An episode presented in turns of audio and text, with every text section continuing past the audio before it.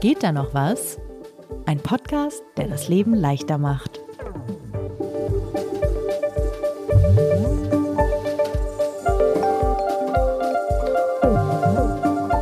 Lisa, du hast dich mit dem Thema Ordnung beschäftigt. Warum denn? Weil ich gerne ordentlicher wäre, als ich bin, aber nach dem Aufräumen eigentlich regelmäßig in alte Muster verfalle und das heißt bei mir ins Chaos. Also das heißt, du willst nicht bloß so eine einmalige Aufräumaktion machen, wie wir sie alle irgendwie voller Verzweiflung alle paar Wochen mal machen, sondern grundsätzlich ordentlicher werden. Ja, und grundsätzliche Ordnung schaffen und das dauerhaft. Das ist das Ziel.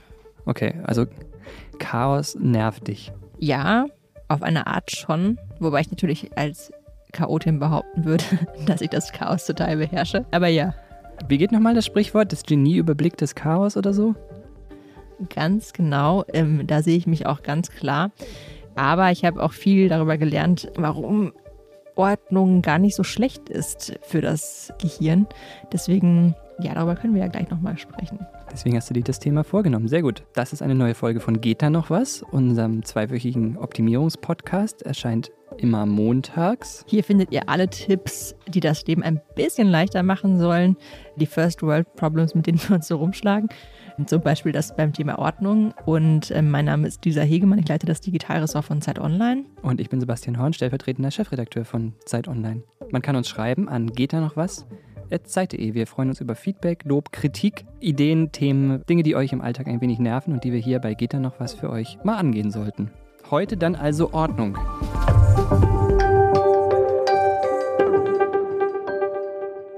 Lisa, bist du denn grundsätzlich so eher der Typ Messi oder ähm, hast du auch schon so Marie Kondo-ähnliche Tendenzen in dir? Man gibt das ja immer ungern zu, aber ich glaube, ich bin eher der Typ Messi.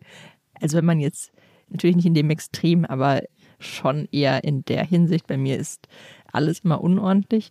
Aber allerdings muss man auch sagen, wenn ich aufräume, dann räume ich richtig auf. Also dann gehe ich auch mal mit einem Wattestäbchen durchs Bad, um da irgendwelche Ecken zu reinigen. Also ich bin so zwischen Perfektionismus und äh, ist mir eigentlich alles egal. Das sind dann so schöne zwei Stunden danach, wenn man einmal ganz kurz, für einen kurzen Moment das Gefühl hat, die Wohnung ist wirklich aufgeräumt. Ja, das ist genau das. Genau, aber apropos Wohnung, noch ein Grund, hast du mir vorher schon erzählt, warum du dir das Thema jetzt mal vorgenommen hast, ist, dass du umziehst. Genau. Oder umgezogen bist. Genau, ich bin umgezogen. Ich habe jetzt nicht die tollen Vorsätze, dass ich jetzt hier Frühjahrsputz mache, sondern ich bin umgezogen und habe gedacht, das ist ein guter Zeitpunkt, um über Ordnung nachzudenken, nämlich wie ich es schaffe, meine Wohnung von vornherein so einzurichten, dass die Ordnung vielleicht auch eine Chance hat, längerfristig zu bleiben. Okay, das ist sicherlich eine Frage, die, glaube ich, jeden beschäftigt, zumindest die aller, allermeisten Menschen. Jeder, der irgendwas in seiner Wohnung hat und nicht zum kompletten Minimalisten mittlerweile geworden ist und seinen Besitz auf drei Gegenstände reduziert hat, hat Dinge, die man irgendwie ordnen muss, die man wegräumen muss, die man aufräumen muss. Und ich muss aber ehrlicherweise gestehen, als du gesagt hast, lass uns doch mal über Ordnung reden, habe ich gedacht, okay, wir lesen uns einfach gegenseitig kapitelweise Marie Kondo vor und damit ist das Thema doch eigentlich mittlerweile ja, erledigt. Vielleicht nochmal kurz für alle Menschen, die Marie Kondo nicht kennen. Sie ist eine Aufräumberaterin aus Japan und hat mehrere Bestseller über das Thema Aufräumen geschrieben und sogar eine eigene Netflix-Serie. Also sie ist wirklich überall. Sie ist allerdings auch nicht die einzige Person, die sich mit dem Thema Ordnung befasst. Also es wäre schon auch sehr einseitig, wenn wir uns nur mit ihr befassen würden. Sie ist auf jeden Fall die Person, die es in den Mainstream gebracht hat. Das stimmt schon. Ich muss ja gestehen, ich habe da auch so eine manchmal so eine Abwehrhaltung. Es gab eine Phase, wo ja wirklich jeder angefangen hat, äh, seine T-Shirts zu rollen, was ja einer ihrer Tipps ist. Und dachte ich, naja, komm, das, das, also, die wird ja wohl das Aufräumen nicht erfunden haben. Da muss es ja noch andere geben. Gibt es auch. Ich habe aber natürlich trotzdem zum Einstieg erstmal Marie Kondo gelesen. Und zwar eines ihrer ersten Bücher, Magic Cleaning. Okay, und hat sie dich bekehrt? Nein. Also es ist ja wie immer mit absoluten Haltungen so, dass sie schwierig zu vertreten sind. Deswegen kann ich auch nicht sagen, ich finde Marie Kondo komplett scheiße. Ich würde sagen, mm, sie ist mir ein bisschen auf den Keks gegangen, relativ früh schon im Buch. Also sie fängt also in dem Einstieg schon damit an, dass sie erzählt, dass die Wiederholungsrate ihres Aufräumkurses bei 0% liege. Und daraus schließt sie, dass jetzt alle Ordnungsfanatikerinnen seien. Und das macht mich skeptisch, weil ich so ein bisschen was von Kausalität und Korrelation verstehe mhm. und sagen würde, nicht jeder, der, der nie wieder in ihren Kurs gekommen ist, hat jetzt die perfekt aufgeräumte Wohnung, sondern manche haben dann danach womöglich einfach aufgegeben und tun sich jetzt woanders Hilfe. Also mir ist das, mir geht vor allem dieses sehr, sehr selbstbeweihräuchernde, was sich das ja durch das komplette Buch zieht, ist wirklich sehr, sehr anstrengend zu lesen. Hm, und wie schnell hast du es wieder weggelegt? Wir hatten ja auch schon ähm, eine Folge über Bücher lesen und du weißt, wenn einem ein Buch nicht gefällt, sollte mindestens 50 Seiten auch wieder abbrechen. Ja, außer man liest es für einen Podcast und dann, dann sollte man vielleicht schon noch mal kurz zum Ende kommen. Nein, also ich muss sagen, so sehr mich dieses Selbstbeweihräuchernde in dem Buch genervt hat, so sehr kann ich auch verstehen, warum Leute dieses Buch gut finden, weil es eben sehr klare Regeln formuliert, wie man am besten aufräumt. Und auch ich fand viele Punkte interessant. Der Hauptpunkt ihrer KonMari-Methode, wie sie die nennt, ist eben erst wegwerfen, dann aufräumen. Also das ist das Grundprinzip dessen, was sie quasi macht. Also sprich, bevor du anfängst, den großen Frühjahrsputz zu machen, überlegst du erstmal, was brauche ich eigentlich noch, was kann weg. Also sie hat dann natürlich, sie ist dann wieder sehr, sehr absolut. Also sie sagt dann, man geht in einer bestimmten Reihenfolge durch seine Besitztümer. Man fängt mit Kleidung an, dann Bücher, dann Schriftstücke, Kleinkram und ganz zuletzt Erinnerungen. Warum Erinnerungen zum Schluss, dazu kommen wir gleich auch nochmal. Und dann, sie sagt eben, man sammelt alles an einem Ort, die, etwa die ganze Kleidung auf einem Haufen. Man kennt das aus der Netflix-Serie, die ich übrigens gebinged habe, obwohl mich das Thema überhaupt nicht interessiert normalerweise. Hate ähm, Watch nennt man das, glaube ich, ne? ja, wir hatten ja schon festgestellt, dass ich, egal was ich mache, es immer zu Ende gucken muss oder lesen muss. Und okay, ja. das habe ich auch mit dieser Serie gemacht. Deswegen erinnere ich mich immer noch an diese Kleiderberge von Leuten auf deren Betten. Mhm. Das fand ich schon eine sehr, sehr, sehr sinnvolle Regel, weil ich glaube, das kennen wir alle, dass man dann den Stapel Papier auf dem Schreibtisch sortiert, anstatt sich zu überlegen, was davon braucht. Also man hebt den hoch, macht darunter sauber und legt den Stapel wieder drauf, anstatt sich halt zu überlegen, nee, man, was man, ist eigentlich. Nee, man hebt den gar nicht erst hoch, man wischt immer erst, man wischt nur drumherum. Das ist wie die Arbeitsplatte in der Küche, man wischt ja nur da, wo nichts liegt oder steht. Ja, genau. Und ich glaube, aus der Perspektive ist das sinnvoll. Aber bist du denn jemand, die, die, die viel sammelt und ansammelt und sich schwer von Dingen trennen kann? Es gibt ja auch Menschen, ich zum Beispiel, die also den, die Dinge entsorgen auch irgendwie Freude bereitet. Das klingt jetzt komisch, aber es gibt ja mir schon so ein bisschen das Gefühl, okay, man schafft gerade ein bisschen Platz, indem man mal was aussortiert. Geht mir definitiv auch so. Also ich würde gar nicht sagen, dass ich da immer drin gut war, aber ich bin mittlerweile radikal da Sachen also auszusortieren. Das ist echt, da bin ich mittlerweile ziemlich gut drin und das habe ich natürlich auch im Rahmen dieser Folge ganz gut machen können, weil ich ja umgezogen bin. Mhm. Und ähm, ich finde, es gibt ja keinen besseren Zeitpunkt, Sachen auszusortieren, als wenn man umzieht. Weil man, ja, weil man sich ja immer denkt, bevor ich jetzt das Teil noch mitschleppe, da werfe ich es lieber weg, weil ich habe es irgendwie mhm. die letzten fünf Jahre nicht angeguckt, da brauche ich jetzt auch nicht irgendwie damit anzufangen. Also das kann ich sehr, sehr gut und das mache ich eigentlich auch ganz gerne. Also es hat aber auch Grenzen, ne? Manchmal weiß man nicht, ob man etwas noch braucht und dann möchte man es nicht wegschmeißen, weil man später teuer neu kaufen möchte zum Beispiel. Oder es hat eben doch einen emotionalen Wert, darüber wollten wir auch gleich vielleicht noch sprechen. Genau. Also das kann ja nicht, aufräumen kann man ja nicht ersetzen durch durch Wegschmeißen, dann besitzt man relativ schnell nichts mehr und äh, müsste permanent Dinge nach bestellen. Ich glaube, das ist nicht die nachhaltigste Lösung. Vor allem muss man dann in diesem Store von Marie Kondo, sie hat ja einen eigenen Store, wo man so ganz komische Sachen kaufen kann, kann man dann nachkaufen, was man vorher weggeworfen hat. Also genau, Marie Kondo, um es nochmal zum Abschluss zu bringen, es gibt sehr, sehr viele Tipps in dem Buch, die sind logisch, aber die sind nicht bahnbrechend aus meiner Perspektive. Also ich glaube, auf die Idee auszusortieren kommt man vorher auch schon. Und ehrlich gesagt, wenn ich nochmal ein bisschen ja, gemein sein darf. Mein Lieblingstipp aus dem Buch ist, hat man einmal Ordnung geschafft, muss man nie wieder aufräumen. Denn dann hat man sich ja angewöhnt, die Jacke nicht auf das Sofa zu legen, sondern sie direkt aufzuringen oder den Müll direkt rauszubringen, anstatt zu warten, bis er schon fast überquillt. Also das Problem lösen wir einfach dadurch, dass wir gar keine Unordnung mehr machen. So logisch, oder? Ja, aber wobei ich das interessant finde oder sehr nachvollziehbar. Ich glaube, wenn man sich kleine Rituale schafft und tatsächlich die Jacke immer aufhängt, wenn man reinkommt und sich das angewöhnt hat, dann kann das helfen. Mein Problem mit Marie Kondo war eher, dass das, wir wollen ja hier auch auf Alltagstauglichkeit hinprüfen, im Alltag halt nicht immer so funktioniert. Ich meine, ich komme rein, bin manchmal im Stress, manchmal geht es einfach nicht. Dann kann ich nicht meinen Schal sorgfältig rollen und in die dritte Schublade von links, sondern ich muss es einfach irgendwie erstmal in die Ecke schmeißen und mich schnell um was anderes kümmern. Und an solchen Sachen, finde ich, scheitern in, in Sachen Alltagstauglichkeit viele dieser Tipps. Ja, ganz genau. Ich meine, ich glaube, da scheitert grundsätzlich immer Ordnung dran, oder? Also, dass man einfach den Eindruck hat, so, okay, ja, natürlich wäre es schön, wenn ich jetzt immer alles genau da aufhängen würde, aber ich mache es halt auch aus Gründen nicht. Ne? Also, ich bin Ich würde jetzt sagen, natürlich hänge ich meine Jacke immer auf, aber jetzt gerade fällt mir die Garderobe halb aus der Wand. Ja, so ein typisches Umzugsproblem. Und das heißt, hänge ich meine Jacke natürlich gerade nicht dran auf und dann sieht es halt unordentlich aus. Ja. Ich, ich weiß, wie man das Problem löst, aber ich muss halt erstmal die Garderobe die Jacken wieder. alle weg. Ach so, nee. Und hast du denn, ähm, hast du denn, auch wenn jetzt das vieles nicht bahnbrechend war, noch zwei, drei Sachen ausprobiert von ihr? Also ich meine, T-Shirt-Rollen kennt, glaube ich, jeder. Gab es noch zwei, drei andere Sachen? Also T-Shirt-Rollen habe ich ja tatsächlich ähm, nach dieser Netflix-Serie für meinen Reisen entdeckt. Also ich mache das überhaupt, ich hasse das für meinen Kleiderschrank, weil ich finde, Marie Kondo kann es egal sein, ob ich jetzt meine Sachen wie im Store falte oder ob ich die irgendwie zusammenrolle. Und mir ist es ehrlich gesagt auch lieber, die so anders zu falten. Aber ja, also fürs Reisen ist es extrem praktisch, wenn man viel mehr Sachen in den Koffer bekommt, kann ich sehr empfehlen. Ich habe auch so Kleinigkeiten ausprobiert. Also zum Beispiel, manche Sachen sind ja gar nicht bahnbrechend, aber irgendwie nett. Also zum Beispiel hat sie gesagt, man sollte die Kleidung, wenn man so Hängesachen hat, die man an so eine Kleiderschranke hängt, einfach nach Länge aufhängen. Und dann hast du halt so eine diagonale Linie. Und tatsächlich sieht es einfach ordentlicher aus. Habe ich ausprobiert. Aber natürlich habe ich schon mit der ersten Regel gebrochen, weil ich das gemacht habe, ohne jetzt in der neuen Wohnung äh, nochmal auszusortieren. Also sprich, so, so ganz habe ich mich an die Regeln nicht gehalten. Okay. Gibt es denn jetzt noch andere Ansätze, Expertinnen, die uns weiterhelfen könnten? Ja.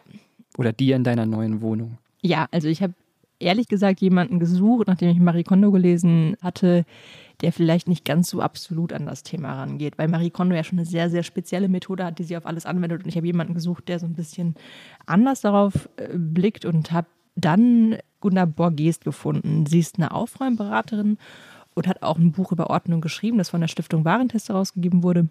Und das habe ich mir auch für diese Folge angeschaut das ist so sehr anschaulich mit Bildern und ganz vielen verschiedenen Tipps, aber ich hatte da eben den Eindruck, das ist jetzt nicht alles, ich muss jetzt nicht alles genauso umsetzen. Und ich habe sie einfach mal angerufen und natürlich als erstes mit ihr über Marie Kondo gesprochen und ich finde, sie hat zu ihrer Kollegin eine ganz interessante Meinung. Sie hat sehr viel dazu beigetragen, dieses Thema tatsächlich einfach in die Welt zu bringen. Aber die Methode selber ist aus meiner Sicht problematisch, weil sie sehr schematisch ist und weil sie sich nicht anschaut, wo steht eigentlich dieser eine Mensch gerade, was braucht der gerade, in welchem möglichen Transformationsprozess ist dieser Mensch, sondern es wird halt von A bis Z sehr streng durchdekliniert. Und ich habe sehr viele Kundinnen, die quasi ich will es jetzt nicht so hart ausdrücken, aber die Kondo geschädigt sind, weil sie sozusagen ganz brav dieses Konzept verfolgt haben und dann aber irgendwie merken, es hat gar nichts mit ihnen zu tun.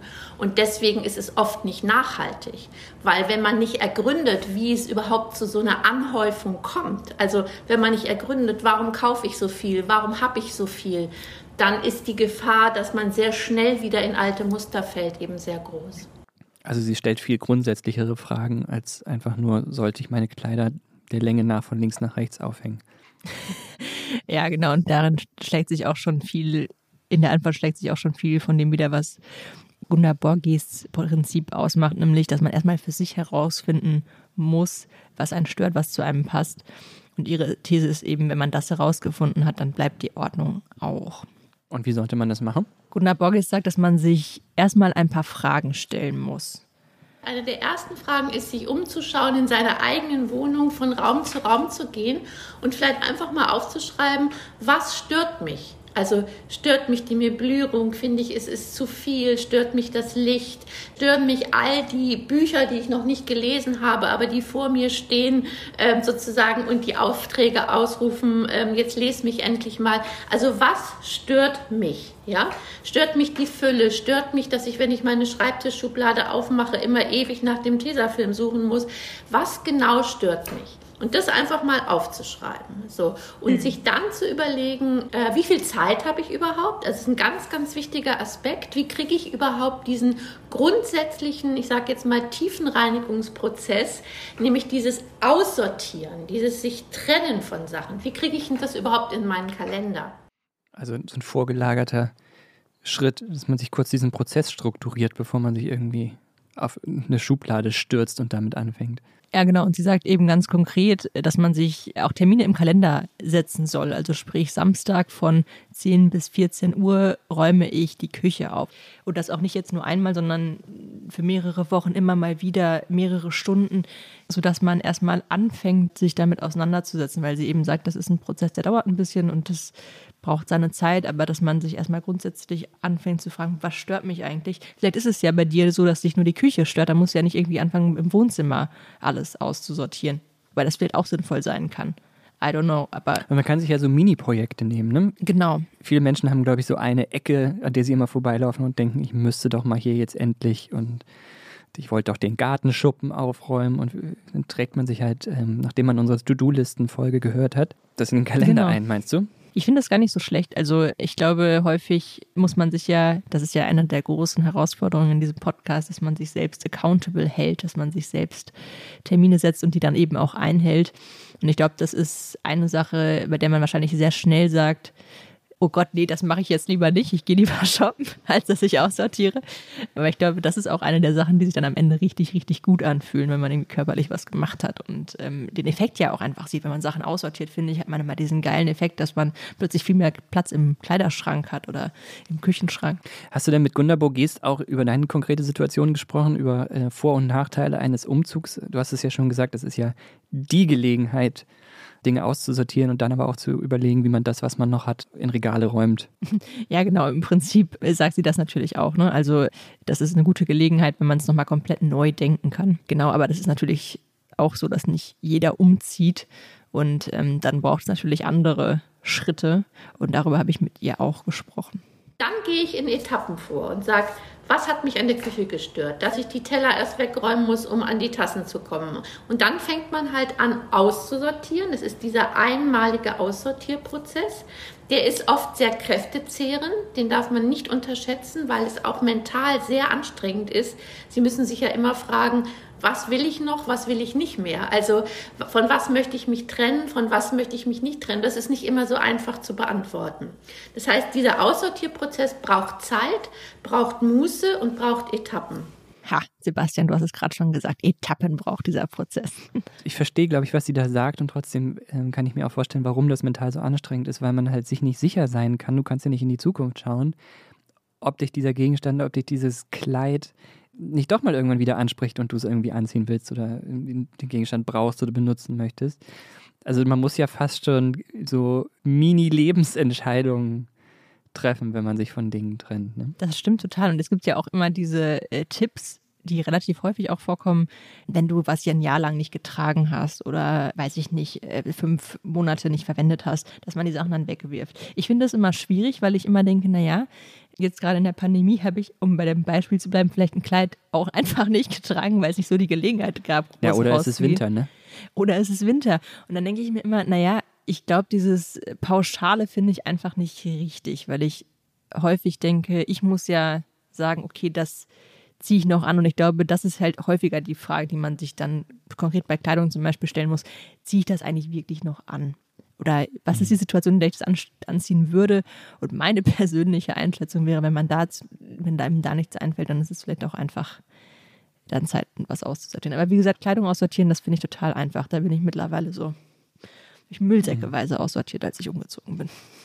Und du hast vorhin schon gesagt, es gibt eine gewisse Reihenfolge. Also man sollte bei emotionalen Gegenständen, Erinnerungsgegenständen vielleicht vorsichtiger sein. Was hat dir denn Gunda Burgess dazu gesagt? Genau, also das ist das Not-to-Do schlechthin, mit emotionalen Gegenständen anzufangen. Also man sollte auf gar keinen Fall mit der Kuckucksuhr von Oma oder dem Fotoserie mit der besten Freundin auf gar keinen Fall damit anfangen. Denn, und das sagen sowohl Gunda Borges als auch Marie Kondo, man muss das Aussortieren erst üben und dafür eignen sich emotionale Gegenstände ganz schlecht. Ich meine, klar, wenn ich irgendwie dieses Foto sehe und dann denke ich, ah geil, da waren wir am Strand von, weiß ich nicht, Mykonos und ähm, das war so ein schöner Urlaub und dann ist man irgendwo ganz woanders, aber garantiert nicht im Aus Aussortierprozess.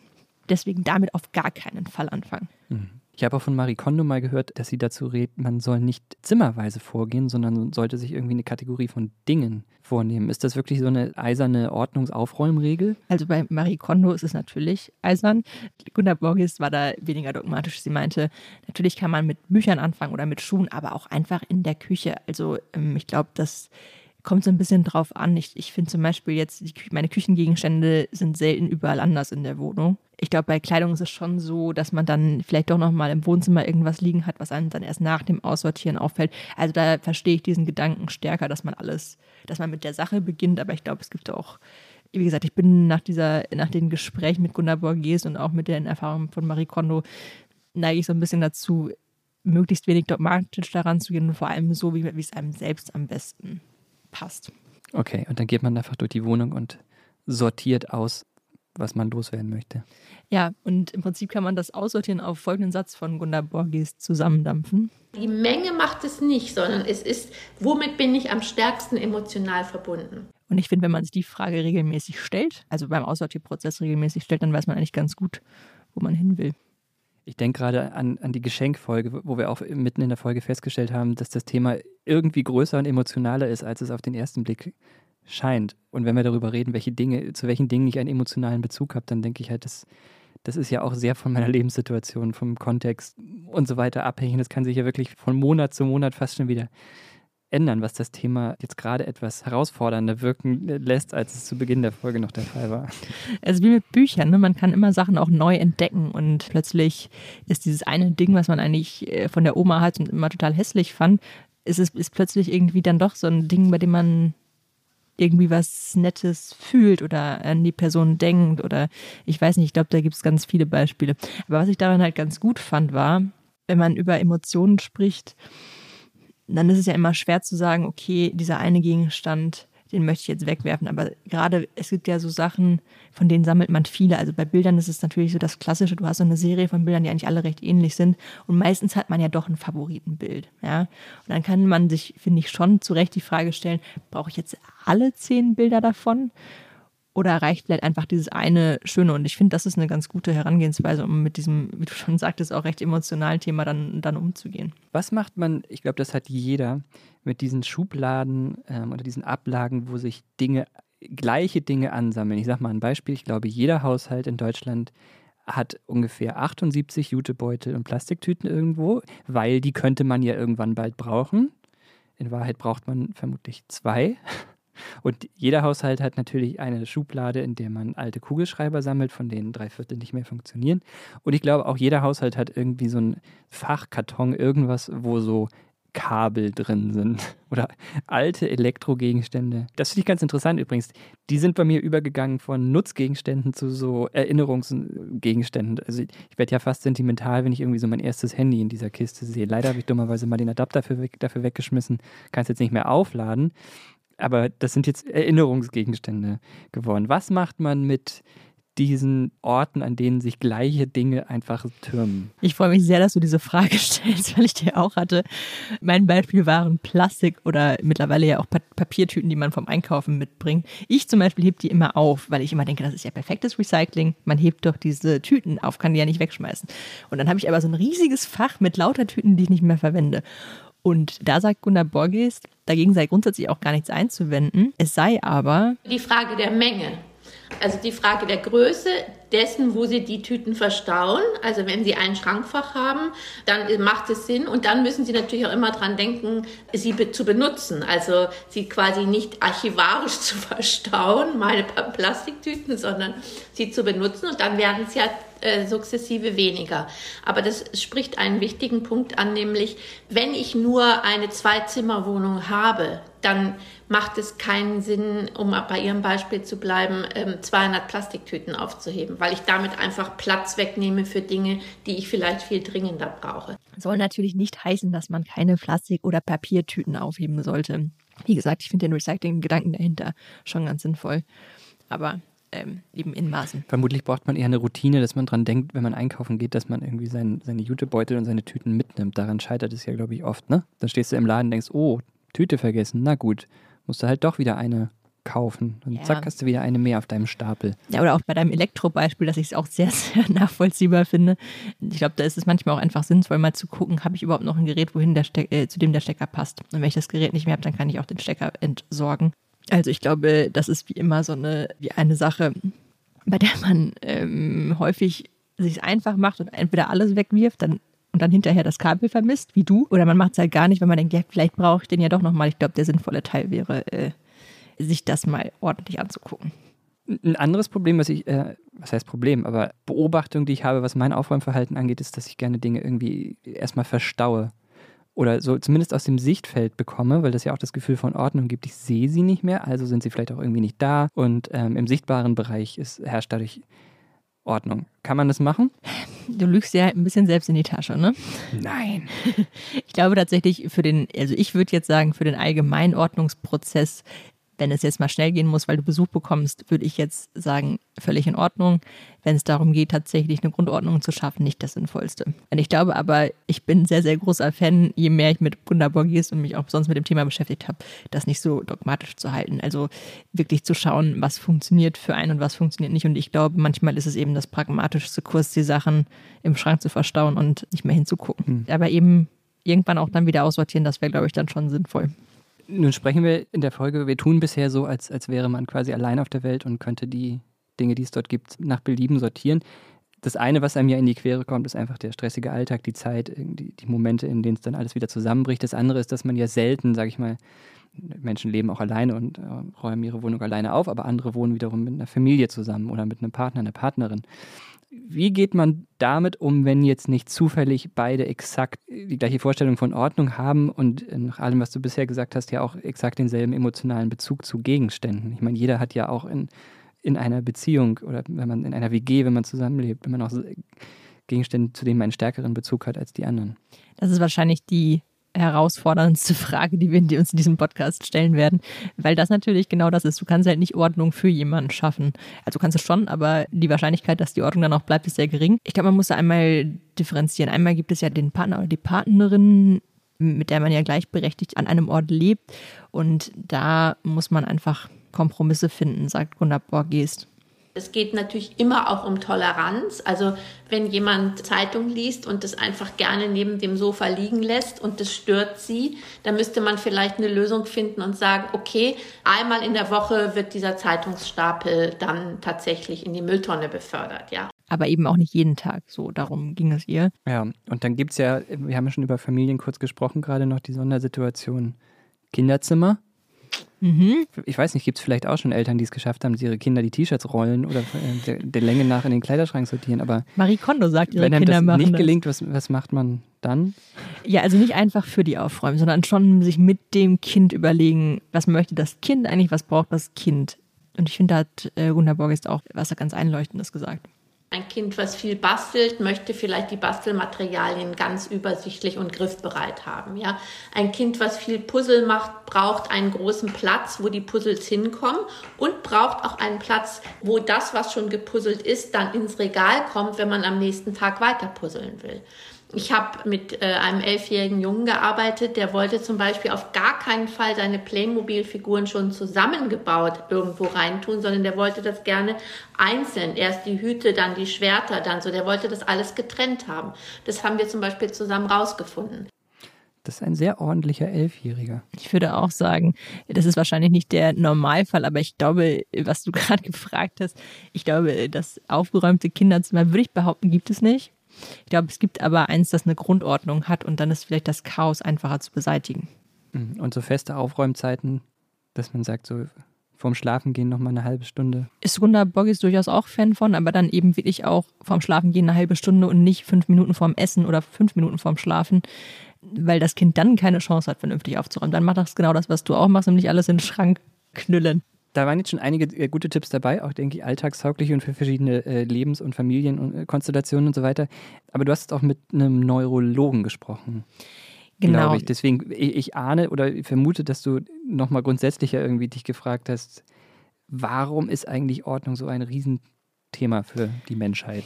Mich hat vor allem interessiert, also was Ordnung mir eigentlich bringt. Ich glaube, das ist die Frage, die ich mir gestellt habe. Und ein bisschen auch ist es nicht einfach ein soziologisches Konstrukt, das uns von unseren Eltern immer weitergegeben wird. Genau, und wie du schon sagtest, deswegen habe ich mit einem Neurowissenschaftler gesprochen, der heißt Henning Beck, ist promoviert und auch ein Science Slammer. Und er hat mir erst einmal erklärt, was Ordnung eigentlich für das Gehirn bedeutet, also ganz grundsätzlich Ordnung. Es ist so, dass ein Gehirn immer daran interessiert ist, Ordnung in die Dinge zu bringen, und zwar egal äh, in welcher Hinsicht, denn ein Gehirn ist faul. Ein Gehirn möchte nicht viel denken, sondern sich eigentlich immer Strukturen oder ja, ähm, Rhythmen oder Abläufe überlegen, bei denen man nicht groß nachdenken muss. Und das Kniffligste und Unübersichtlichste für unser Denken ist tatsächlich, dass wir jetzt in einer chaotischen, unübersichtlichen Situation sind, das, äh, was uns sehr stark überfordert. Also es würde immer dazu führen, dass ein Gehirn sehr viel Arbeit verwenden muss, eben Dinge zu strukturieren. Und letztendlich läuft alles im Gehirn darauf hinaus, dass man es in irgendwelchen Mustern oder in irgendwelchen festen Routinen ablegt, ähm, sei das jetzt Beziehungen zu Menschen, seien das jetzt äh, die Ordnung um uns herum, seien das jetzt Arbeitsabläufe, aber letztendlich stellt man fest, je routinierter und je gleichförmiger ist, desto fokussierter kann man auch, kann man auch denken. Und das führt dazu, dass man eben dann schneller und effizienter ja, arbeiten kann. Welchen Effekt haben denn nun seiner Meinung nach ordentliche oder unordentliche Räume auf unser Gehirn? Henning Beck hat mir erklärt, dass es sozusagen eine Wechselwirkung gibt. Also Ordnung hilft auch beim strukturierten Denken. Und strukturiertes Denken hilft dann aber auch wieder bei der Ordnung, also beides geht. Wichtig ist aber auch zu verstehen, dass komplette Ordnung nicht nur positive Effekte auf das Gehirn hat, also zum Beispiel beim Thema Arbeit wir denken immer räumlich. Wir denken immer in solchen mentalen Landkarten um uns herum. Wenn Sie ein Buch lesen, dann bauen Sie sofort eine innere mentale Landkarte dieses Buches auf, etwas Räumliches. Und das hat man auch um sich herum, wenn Sie jetzt Arbeit erledigen, wenn Sie Prozesse erledigen, wenn Sie, wenn Sie Aufgaben haben. Ihr Gehirn macht immer so eine Art 3D-Konstrukt daraus. Und das kann ich natürlich auch in so einer Räumlichkeit viel besser ausleben. Also wenn Sie alles zweidimensional haben, wenn Sie alles clean haben, und keine Räumlichkeit darum haben, keine Ordnung, keine Struktur da aufbauen können, ihre eigene Struktur aufbauen können, dann wird man mit Sicherheit nicht so kreativ, inspiriert oder produktiv arbeiten, wie jemand, der zwar alles picobello sauber aufräumt, aber dann nicht so die Möglichkeit hat, tatsächlich so eine wirkliche eigene, so einen eigenen inneren Weg zu finden, um Arbeit zu erledigen. Ha, wir brauchen nämlich doch das Chaos.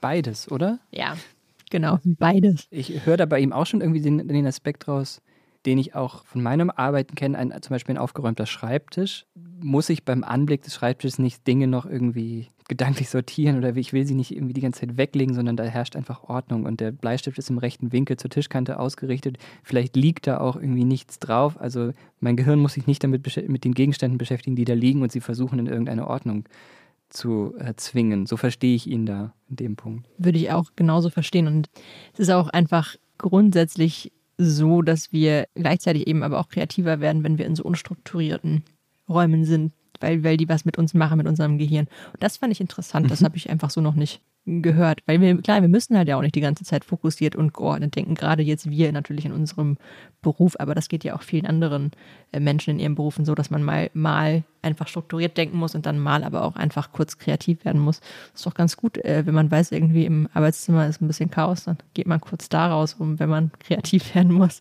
Und ja, Chaos vielleicht nicht, aber ähm, ja, Chaos nicht. Ich, ich würde es so verstehen, dass man halt irgendwie Dinge braucht, ähm, aus denen man Inspiration zieht. Ne? Also wenn das Extrem wäre ein komplett leerer Raum, in dem man auf dem Fußboden sitzt und versucht zu arbeiten, das ist ja nicht inspirierend, das, das, das regt ja keine Kreativität an. Also man muss sich ja schon ein Umfeld schaffen, in dem es irgendwie Dinge gibt, auch dass man sich wohlfühlt, die einen auf neue Ideen bringen. Aber ich glaube, das ist halt eine Gratwanderung und ich, ich, würde vermuten, ich weiß nicht, ob ihr darüber gesprochen habt, dass das auch von, von Mensch zu Mensch unterschiedlich ist, wie viel man um sich herum haben möchte und wie viel Ruhe und Ordnung äh, man braucht. Absolut, absolut. Also es ist genauso wie du sagst, es braucht eine Balance und er sagt genau das, man muss eine eigene Ordnung oder Unordnung, wie auch immer, finden. Also man kann nicht gegen seine innere kognitive Natur arbeiten. Ja, also bei mir wird der Schreibtisch niemals komplett leer sein. Das, das würde ich nicht hinkriegen. Dann würde ich schlechter arbeiten, als wenn er, wenn er viel voller wäre. Also da geht es ein bisschen tatsächlich darum, seine eigene Art der Ordnung zu finden und die dann bestmöglich in einem Ordnungsschema umzusetzen.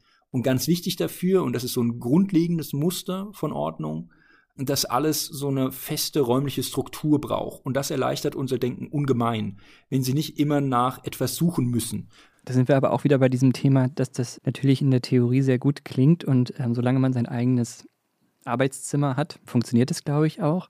Aber sobald man zum Beispiel in so einem Bürokontext ist und viele Unternehmen machen ja mittlerweile auch Shared Desk, da stellen sich ähm, basierend auf dem, was Henning Beck hier sagt, ja plötzlich irgendwie auch ganz andere fragen, weil halt dann doch irgendwie äh, jeder Dinge wegräumen muss und man den Schreibtisch des Sitznachbarn zum Beispiel permanent im Blick hat, wo vielleicht Chaos herrscht oder viel zu viel Ordnung, weil da nichts liegt und man denkt, was ist los? Das ist doch langweilig.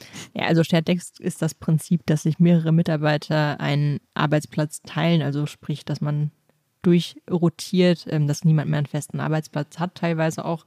Ja, genau, also das stimmt natürlich total. Das sorgt natürlich für, für andere Vorteile und eben auch andere Probleme dann, ne? weil man kann natürlich auch sagen, es ist ja total gut, weil das ja dieses physische, wenn ich am Ende alles wegräume, wir haben ja auch in einer der letzten Folgen über Erholung und Entgrenzung und der Arbeit und so gesprochen. Und ich glaube, das hat natürlich physisch, wenn du physisch alles wegräumen musst, kann es auch wieder einen positiven Effekt haben, weil du eben ganz klar hier jetzt fertig bist und deinen Schreibtisch leer räumst. Mhm. Aber ich muss sagen, äh, was mich ja an dem, was Henning Beck gesagt hat, am meisten gefreut hat, ist, ich habe mich immer gefragt, warum ich eigentlich unordentlich bin und trotzdem immer ungefähr weiß, wo die Sachen liegen. Ich würde wirklich sagen, ich habe einen Überblick über mein Chaos, weil wenn du, wenn ich einen Brief vom Finanzamt bekomme, dann weiß ich ungefähr, wo ich den hingelegt habe, auch wenn ich den nicht in meine Briefeschublade ich habe jetzt keine Briefeschublade, aber nehmen wir die mal als Beispiel. Gäbe es einen designierten Ort, an dem, es, an dem ich Briefe hintun würde, dann wäre das vielleicht eine solche Schublade. Und ich weiß aber immer ziemlich genau, wo was ist. Also ich bin extrem räumlich auch von dem, was ich erinnere und was nicht. Und wenn ich irgendwo was hinpacke und du räumst es weg, weiß ich halt hinterher nicht mehr, wo, also dann, dann fängt halt bei mir dieses unstrukturierte Suchen an. Mhm. Das nervt mich dann. Aber eigentlich weiß ich immer ungefähr, wo Sachen sind oder wo sie sich befinden. Zumindest grob in was für einem Radius. Vielleicht machen wir mal eine Folge über Dinge wiederfinden. Ja, suchen ist, glaube ich, auch ein gutes Thema für alle. Erstmal vermeiden, sie zu verlieren und dann aber wiederfinden. Aber aufräumen, wegschmeißen, aussortieren, Schrägstrich aufräumen, Lisa. Geht da noch was in deiner neuen Wohnung? Ja, definitiv, definitiv. Werbung. Diese Woche in der Zeit?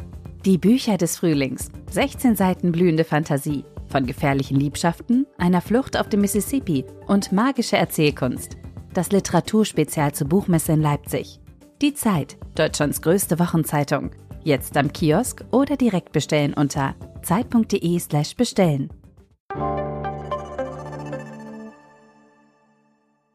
Das habe ich für mich mitgenommen. Also genau, was du sagtest, erst aussortieren, dann aufräumen, das ist auf jeden Fall was, was ich vor allem, wenn es um größere Projekte geht, gerne beherzigen möchte. Zweitens, für dauerhaften Erfolg braucht es designierte Orte. Also wenn man, äh, wir waren gerade bei dem Brieffach, ich glaube, ich sollte mir sowas einrichten, weil man weil die Wahrscheinlichkeit zumindest steigt, dass ich es da reinlege, wenn es auch ein solches Fach gibt. Ja, kann ich grundsätzlich empfehlen, führt allerdings dazu, dass sich da dann irgendwie die Briefe stapeln und dann äh, hast du irgendwann das Problem, dass du ein zweites Brieffach dir vielleicht zulegst. Dann, musst, dann gehst du wieder zu Schritt 1, aussortieren. Oder abheften, das stimmt, ja. ja. Drittens, das schließt da so ein bisschen dran an, die Sachen auch an ihre designierten Orte legen. Also auch wenn ich mich eingangs über Marie Kondo lustig gemacht habe, natürlich ist das grundsätzliche Credo, dass man nur das aufräumen muss, was man nicht von vornherein richtig verstaut hat, schon richtig. Hm. Und das, was man nicht zwischenzeitlich im Keller versteckt hat. über den Keller haben wir jetzt gar nicht gesprochen, aber das ist auch ein Ding, oh Gott, das ist ein ganz eigenes Fass. Die kurze Info ist, man schiebt das Problem nur auf, wenn man Sachen im Keller verstaut. Und ich glaube, das würde ich aus meiner Erfahrung nach dem Umzug jetzt, dem würde ich definitiv zustimmen. Viertens, Ordnung sieht für jeden anders aus und meine Ordnung muss nicht deine Ordnung sein. Und lebt man mit jemandem gemeinsam, geht es halt nur über Kompromisse. Und die muss man eben gemeinsam aushandeln. Da hat nicht einer die richtige Ordnung und der andere die falsche, sondern da muss man irgendwie ein gemeinsames Konzept finden. Fünftens, und das traue ich mich jetzt nach dem Gespräch mit Henning Beck zu sagen, es muss nicht alles ordentlich sein. Chaos schafft auch Platz für Kreativität. Also je nachdem, wie es bei dir gerade zu Hause aussieht, hörst du eher auf die Aufräumexpertin und sagst, so geht es. Und wenn es gerade Unordnung ist, dann sagst du, ich habe eine kreative Phase. Ganz genau, dieser Podcast hilft einem in allen Lebenslagen, in den ordentlichen und auch in den unordentlichen. Eine Rechtfertigung zu finden. Und wie waren die ersten äh, Tage? Wie sieht es wie gerade aus? Ich habe schon ein bisschen was umsetzen können, noch nicht alles, weil einfach viel noch in Kisten ist aktuell. Also ich bin tatsächlich vor noch gar nicht allzu langer Zeit umgezogen und gerade fehlen noch so ein paar Regale und Schränke, also einfach Stauraum für Sachen. Deswegen konnte ich noch nicht alles anwenden, aber ich werde berichten wie das weitergeht in einer der nächsten Folgen, würde ich sagen. Wir hatten ja eh mal vor, dass wir so eine kleine Folge zwischenschieben, wo wir so ein bisschen Fazit ziehen aller bisherigen Folgen. Also wir wollen ja dranbleiben an den Themen und auch erzählen nach einigen Wochen, Monaten, ob wir uns zum Beispiel jetzt wirklich besser ernähren, wie unsere ETF-Sparpläne so laufen, ob wir mehr lesen. Laufen, ja genau. Und ich glaube, das wäre doch auch eine, eine ganz gute Gelegenheit, über äh, Ordnung zu sprechen, beziehungsweise wie es dann in meiner Wohnung aussieht bisher. Ich würde das Schlusswort, glaube ich, gerne Henning Beck überlassen, weil ich finde, er hat noch was ganz Nettes gesagt. Wenn Sie ein Problem, eine Aufgabe an der Arbeit lösen müssen oder zu Hause, machen Sie sich immer klar, das Optimierte und Effiziente, das hat seinen Platz. Aber wenn es nur optimiert und effizient wäre, wäre es auch brutal langweilig. Und das Spannendste in der Welt entsteht eigentlich nur durch diesen Wechsel vom Ordentlichen zum Unordentlichen und wieder zurück. Da muss ich jetzt nichts mehr sagen. Sind am Mund voll. Auf die Unordnung, Sebastian, auf die Unordnung. Auf, auf die Schokoriegel. Darauf auch. Geht da noch was? Ist ein Podcast von Zeit Online, produziert von Pool Artists.